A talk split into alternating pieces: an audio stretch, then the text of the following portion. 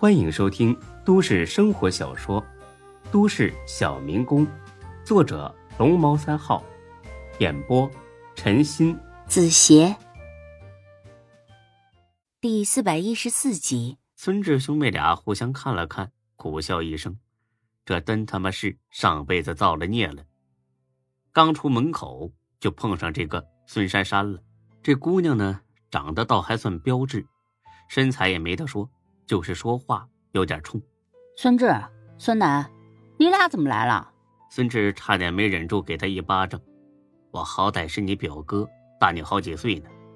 大过年的见了面，连句客气话都没有，还直呼名字，真让人上火。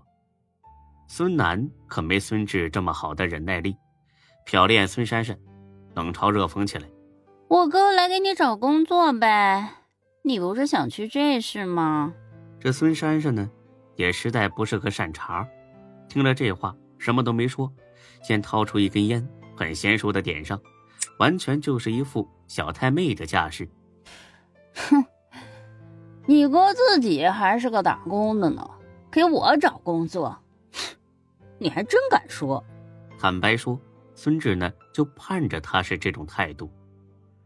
如果他要是客客气气的，一口一个表哥，孙志还真不知道该怎么办。孙志呢是不屑于和他逞口舌之快的，但是孙楠可不一样，他可不允许有人这么瞧不起自己哥哥。他甩了甩车里的车钥匙：“哎呀，是啊，我哥就是个打工的，不过也开上玛莎拉蒂了。你呢？你有什么本事？”辍学半年多了，就只会在家混日子，混出点眉目来呀！孙珊珊一听，愣了。胡同口那辆玛莎拉蒂是你们开来的？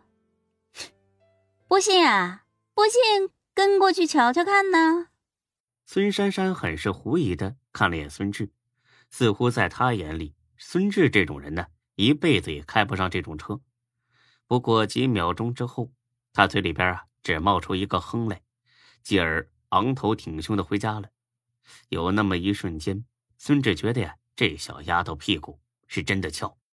哥，哥，哥，看什么呢？啊，没什么。这珊珊都长这么大了，别搭理他。看他这副骄傲的样子，咱回家。嗯，走吧。回到家，孙志他妈呢，少不了一番问：“见到你舅了吗？”孙志纯粹是。想哄他娘高兴，说话呢很是顺从。啊，见着了，给我舅和我舅妈拜年了。哦，你俩当晚辈的，该说的话得说。啊，都说了，娘，你放心吧。珊珊在家吗？啊，临走的时候遇见了。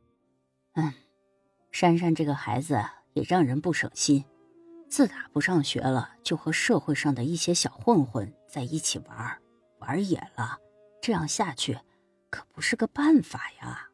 妈，你别替他操心了，路是自己选的，他爱怎么着怎么着呗。孙志这话说的倒是精巧，可这孙珊珊毕竟是孙志他妈的亲侄女，正所谓血浓于水，打断骨头还连着筋。别这么说，这孩子就是从小娇惯了，品性不坏的。孙楠哼了一声。娘，他还想去这事呢，我就还说让我哥帮他呢。说到底都是自家人，能帮就帮吧。孙志原本不想伺候这个孙珊珊这个姑奶奶，但是耐不住他妈苦口婆心劝，只得答应。归根到底，孙志呢是一个很孝顺的孩子，纵有百般不愿意，为了父母，那也能豁出去。行，妈，你放心吧。只要他去了这事，我一定好好帮忙。嗯，这就好。这闲着在家没事干，家里边呢也没来亲戚，这让孙志有点沮丧。今天毕竟是大年初二，正是走亲戚的时候。今天别人家呢都是高朋满座，人声鼎沸，自己家却冷冷清清，让人觉得受不了。但这也是没办法的事儿。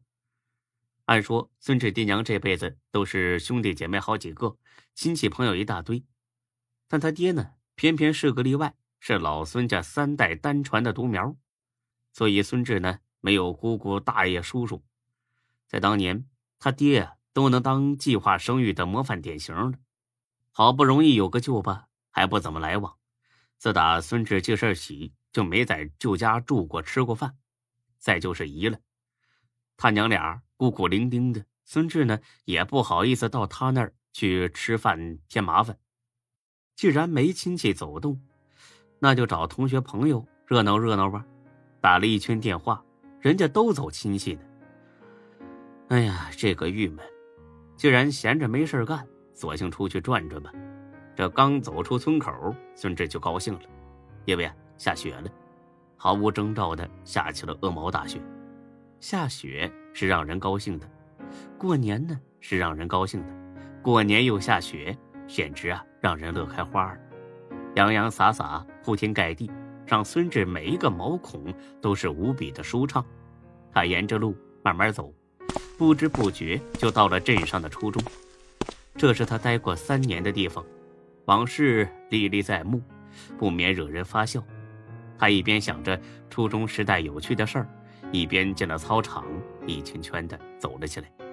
脚踩下去的咯吱咯吱的响声，让孙志欣喜的简直要发狂。下雪了！他叫喊着，趴在地上打起滚儿。滚了好一阵子，孙志这才喘着粗气停了下来。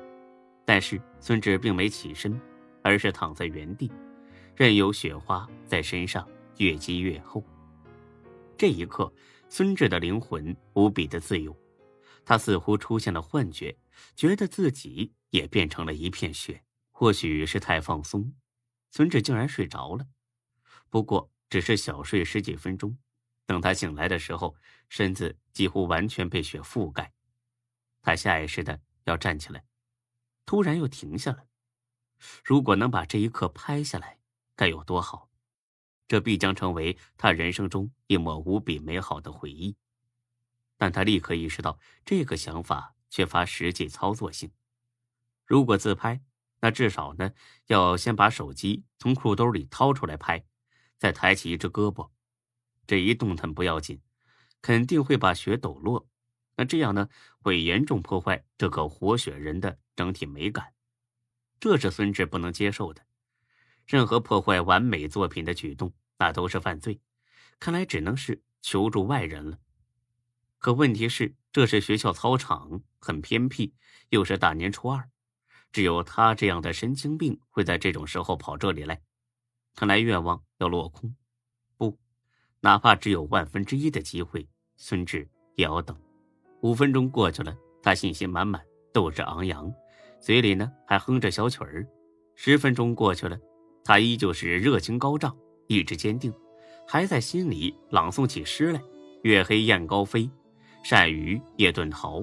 欲将轻骑逐，大雪满弓刀。”二十分钟过去，冰凉的地面已经开始穿透他的后背，耳朵和脸颊有点僵硬了。半个小时过去，手脚都麻了，身体似乎渐渐开始失去了知觉。再这么下去，非得动个好歹来。问了一般人能坚持到这儿，已经是很不容易了。反正已经尽力了，该收手时就收手。可孙志呢，明显异于常人。他拿定主意，就这么等下去。